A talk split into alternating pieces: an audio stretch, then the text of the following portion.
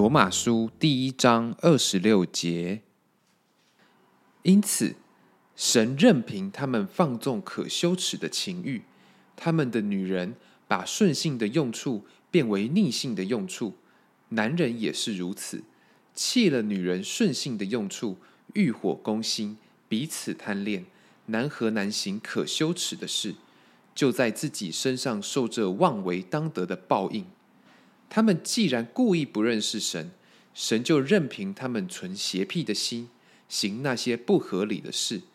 装满了各样不义、邪恶、贪婪、恶毒，满心是嫉妒、凶杀、争竞、诡诈、毒恨，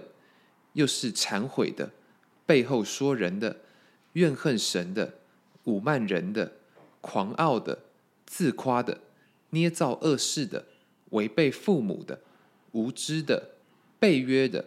无亲情的。不怜悯人的，他们虽知道神判定行这样事的人是当死的，然而他们不但自己去行，还喜欢别人去行。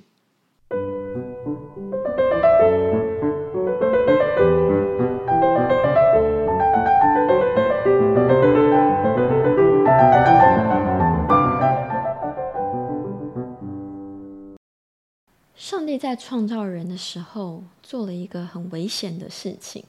就是他给了人类自由意志，让我们可以在这个地球上尽情的发挥。我觉得这是一个很另类的教育，所以可以把它想象成，如果一对父母他决定要把所有的自由给一个孩子，让他想做什么就可以做什么。听起来其实蛮可怕的，因为如果这个小孩他没有受到好的管教的话，这样的自由反而会让他变成一个无法无天的小霸王，因为他可以不听任何人的话，他想要怎样就怎样，想要得到什么就一定要得到什么，如果得不到，脾气就会变得很暴躁，因为他压不下自己的欲望，这个到最后一定会变成很严重的社会问题，所以。如果父母只给自由，没有给管教的话，小孩是没有办法去享受真正的自由。因为如果连自己都管不住，当然就没有真的自由可言。所以有管教、有规范，才有能力去享受自由。因此，上帝给我们自由意志，同时他也给了我们律法，就是生活的规范。虽然说我们不是以色列人，我们从小也不是在这个上帝的律法之下长大的，所以可能都不清楚神的律法到底是什么，神的规范到底是什么。可是呢，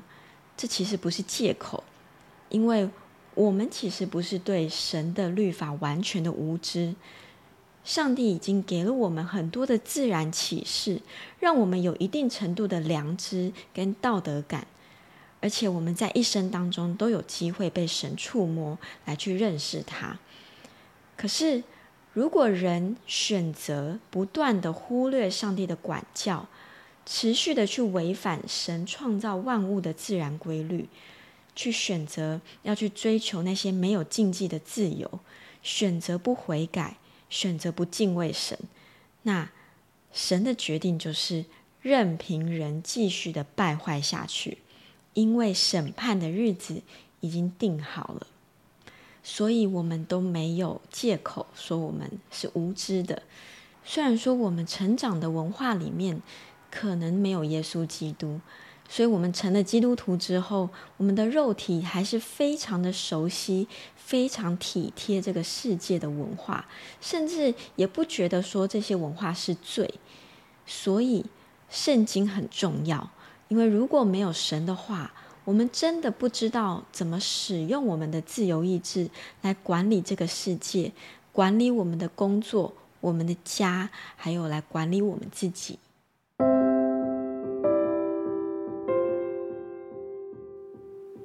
亲爱的主，谢谢你让我们明白什么是真正的自由。自由意志是你给我们的礼物。是你给我们的恩典，但是这个世界却把它拿来控制我们，要我们用钱去买自由，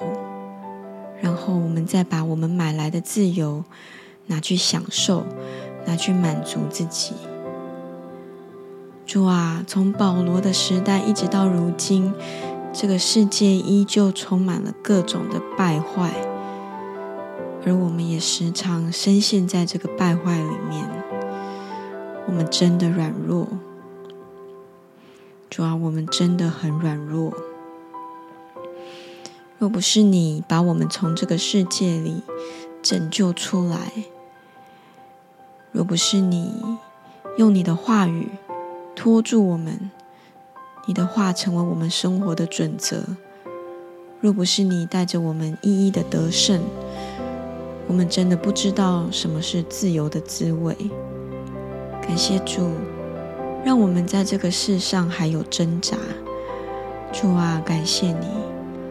因为每一次的挣扎中，我们只要选择你，只要仰望你，我们就得胜。主啊，你的话语是我们的平安，是我们的得胜。我们要多读你的话，求你常常对我们的心说话。将感谢赞美主，是奉靠主耶稣基督得胜的名。阿门。